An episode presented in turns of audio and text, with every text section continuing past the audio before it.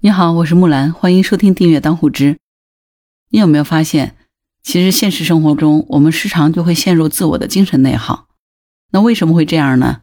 其实就是因为现代生活和工作压力都很大，很多人呢就内心焦虑，精神上也出现了危机。久而久之呢，我们只是想到很远的地方，远离人群，变得不爱社交，喜欢独来独往，对吧？就像现在这个吐槽大会里面，经常有很多优秀的选手都会强调自己是一个社恐，比如说李雪琴啊、袅袅啊。那如何我们才能摆脱这样的精神内耗，达到自我的救赎呢？今天跟你分享一本书，叫做《荒原狼》，只需要你认真读一遍，就能治愈社恐、内心焦虑的一本好书哈。《荒原狼》的作者是赫尔曼·黑塞，他是一九四六年诺贝尔文学奖的得主。《荒原狼》这本书可以看作是。作者黑塞的自我治疗之旅，社恐的内心独白，精神内耗的最佳写照。黑塞的作品呢，以真诚剖析、探索内心世界和人生的真谛，备受读者的喜爱。《荒原狼》在某种程度上相当于是黑塞的自传，它被称之为一个社恐的内心独白。如果你读过这本书，可能会和我一样，刚开始读的时候呢，满脑子都是问号，说啥呢？不知道要表达什么，但是。它和传统的现实主义小说不同的是，不是通过对社会环境的直接描写来塑造主人公和现实世界的冲突以及矛盾，而是深入到人物的内心深处，让哈利·哈勒进入到灵魂深处，近乎无休止的自我剖析。这是一种向内的描述方式。小说的主人公哈利·哈勒呢，是一个中年的社恐作家，他讨厌现代社会生活方式，常常闭门不出，可是内心深处呢，又想进入现代社会交到朋友。渴望得到理解，可以说这个主人公本身就带着强烈的矛盾色彩。直到有一天，他偶然读到了一本凭荒原狼的小册子，顿时觉得大梦初醒，认为自己就是一个人性和狼性的并存的荒原狼。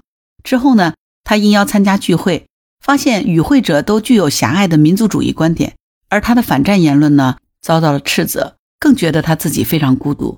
在回家的路上呢，他遇到了酒吧女郎赫尔米娜。他爱上了赫尔米娜，并获得了欲望上的满足。经过赫尔米娜的介绍呢，他又认识了音乐人帕布罗，还有玛利亚。在音乐和感官的享受当中呢，他暂时忘却了一切的烦恼和忧虑。书里面有一段哈利的独白，哈，充分的体现了他内心孤独却强装快乐的样子。他说：“哪怕没有专门为我演奏的室内管弦乐团，哪怕没有找到拿着小提琴的孤单挚友。”那甜蜜的旋律依旧在我的心中回响，我大可以自己来演奏，伴随着有节奏的呼吸声，轻轻的哼唱。我继续行走着，思考着。不，不是这样的。我其实可以没有室友，也可以没有朋友。被这种软弱的渴求温暖的欲望吞噬，是很可笑的。我经常想起有一个朋友曾经说的话：我既瞧不起别人，也瞧不起我自己，但时常又觉得自己与众不同。那些人都是俗人，太过肤浅，不理解我。于是我又沉浸在自己的孤独中，无人可诉。我常常觉得自己和这个世界格格不入，仿佛眼前就是一堵看不见的墙，把我隔阂在他人之外。相信你在哈利身上可能也看到了自己的影子，对吧？就像他在书里写的：“我无法理解那么多人，当他们聚集在拥挤的火车车厢和旅馆里，聚集在人声鼎沸的咖啡馆里，聚集在嘈杂喧闹的音乐声中。”他们所获得的快乐和喜悦究竟是怎么样的呢？在优雅的豪华大城市里的酒吧和歌舞厅里，在世界博览会上，在花车巡礼的游行队伍中，在为那些渴求教育的人所举办的讲座当中，在宏伟的运动场上，我无法理解，无法对人们在这些场合所获得的任何快乐感同身受。其实你发现了没有？哈利的孤独来自于他充满矛盾的内心，他既有人性，又有狼性。这里呢，就把这个狼性可以理解为兽性哈，既有高尚光明的一面呢，又有庸俗阴暗的一面。他憎恨小市民，但是呢，又习惯于这个小市民的生活。他憎恨秩序，但是呢，又摆脱不了秩序。在剧院的分身镜前面，他剖析了他自己的灵魂，看见了两个自我：一个呢是人，有思想、有感情、有文化的小世界；而与之并列的呢，还有一只狼。一个由欲望带来驱动，兼具着荒蛮野性和残酷手段的小世界，由没有升华的原始本能所构成的黑暗世界，这就是哈利的两种本性：人性与狼性。在这两种本性当中呢，他痛苦挣扎，寻求出路，但是呢，慢慢就陷在了精神内耗当中，对吧？所以，其实我们每个人是不是都有点像哈利，都在寻找自我的过程当中，发现了自己有两个灵魂，既对立也统一。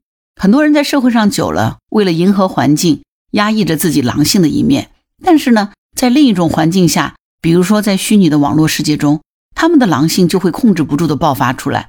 所以现在我们在网络上经常看到那种激进的喷子啊、键盘侠呀，怎么样的荒谬离谱的言论，是不是觉得都不奇怪了？在《荒原狼》中，主人公哈利的精神危机和疾病其实并不是个别的现象，它是具有一定的典型性和时代特征的，甚至于说它是每一个时代都会有的。为什么这么说呢？就像前面所说的，黑塞创作这部小说时候的时代背景是在什么时候？《荒原狼》创作于两次世界大战之间。德国当时呢，正在由资本主义迈向帝国主义，和社会迅速发展同步的呢，是血腥的战争、侵略和殖民剥削。那这一代的知识分子精英所面对的工业文明带来的时代巨变，他们一方面呢，严守着道德律令，传统文化被颠覆了，安全感极度缺失，自我价值质疑，由此就引发出生存冲突和精神危机。在作者黑塞生活的这个时代呢，各种社会矛盾进一步激化。他看到这个制度正在走向没落，也感到了一个新时代正在到来。但是他对于新时代既没有明确的概念，也没有正确的认识。他既反对美国的典型的资本主义制度，又不赞同布尔什维克和苏维埃的制度。所以，《荒原狼》的主人公哈利就是那种处在两种时代交替时期的人，失去了安全感，不再感到清白无辜。他们的命运就是怀疑人生。把人生是否有意义这个问题作为个人的痛苦和结束加以体验，新旧交替的这种过渡，新的思想和旧的文化之间的碰撞，总是会让很多人产生不适。所以，就像说《荒原狼》中所描写的，只有在两个时代的交替、两种文化、两种宗教交错的时期，生活才真正成了苦难，成了地狱。那种经历过灵魂死亡，仿佛生错了时代的感觉。其实就是因为生在了两个时代的交替之中。